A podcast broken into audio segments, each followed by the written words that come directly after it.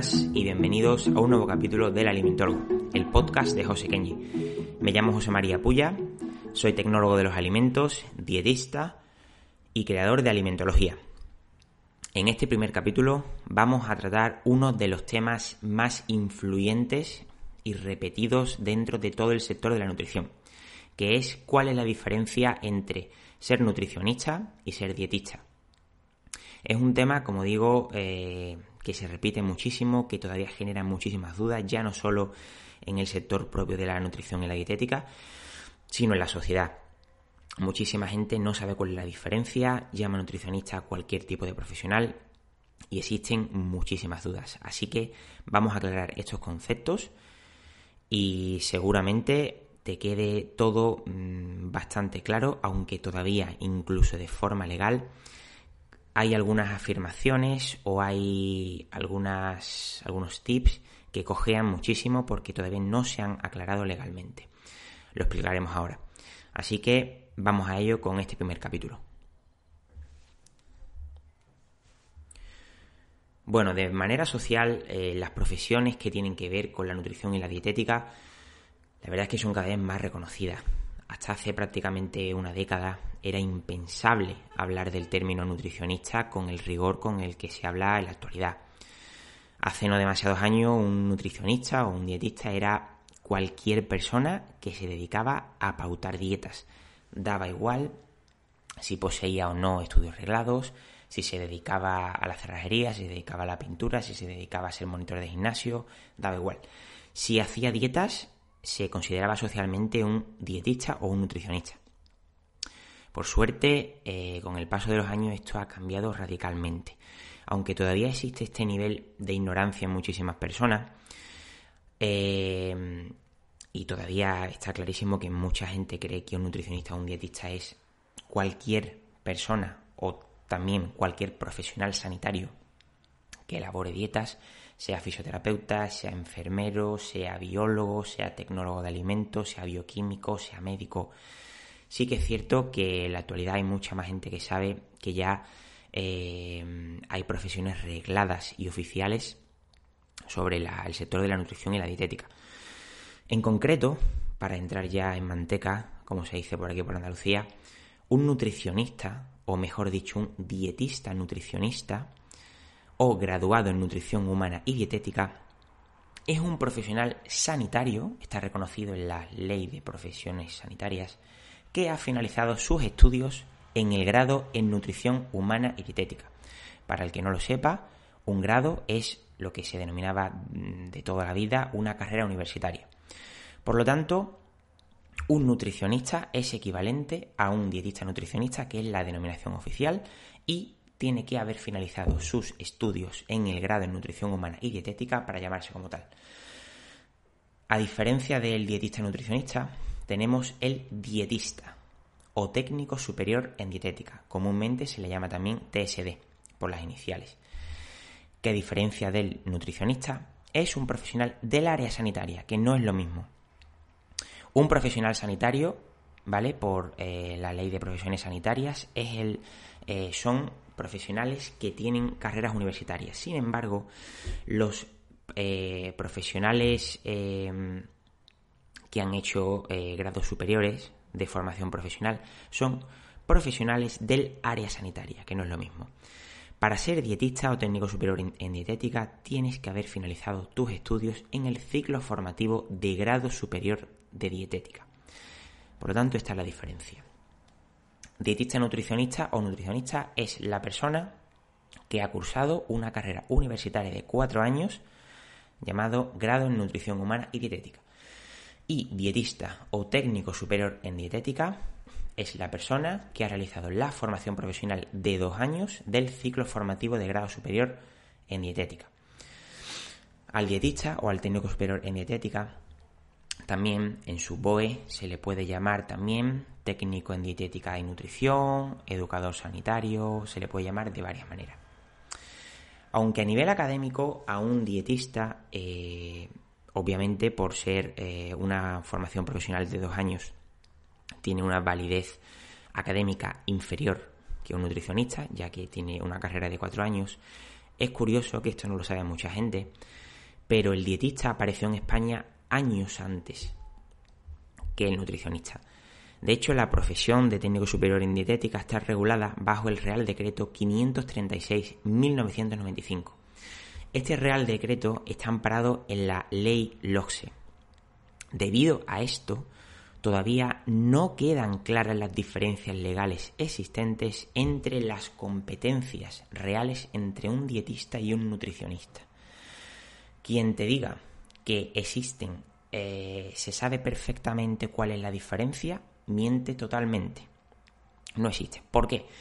Porque al haber existido el Real Decreto del dietista años anteriores al nutricionista, ese BOE, eh, al no existir ahí la profesión del nutricionista, no diferencia realmente las competencias. Y en el BOE del nutricionista no se menciona en ningún momento al técnico superior en dietética. Por lo tanto, las competencias pueden cambiar en diferentes contextos y sobre todo dependiendo de la comunidad autónoma. Hay comunidades autónomas en las que las competencias están más claras y menos claras. Por ejemplo, sabemos que en Andalucía, mi comunidad autónoma, realmente para que un técnico superior en dietética pueda realizar dietas a personas con patologías necesita estar, o sea, necesita poseer un registro sanitario. Ese registro sanitario en Andalucía no se le da a un técnico superior, sin embargo, sí que se le da en la comunidad valenciana o en la comunidad de Madrid. O sea, que es una cosa un poquito extraña. Sin embargo, si el técnico superior en dietética trabaja dentro de un centro sanitario, sí puede hacer exactamente las mismas competencias que un nutricionista, ya que al trabajar en el centro sanitario, las dietas están supervisadas supuestamente por un nutricionista, o sea, tiene que estar eh, bajo la supervisión de un nutricionista. Sin embargo, como digo, en otras comunidades autónomas, como la Comunidad de Madrid o la Comunidad Valenciana, según sé, no sé si esto ha cambiado, eh, sí se le puede dar el registro sanitario, por lo que el TSD puede hacer las mismas competencias.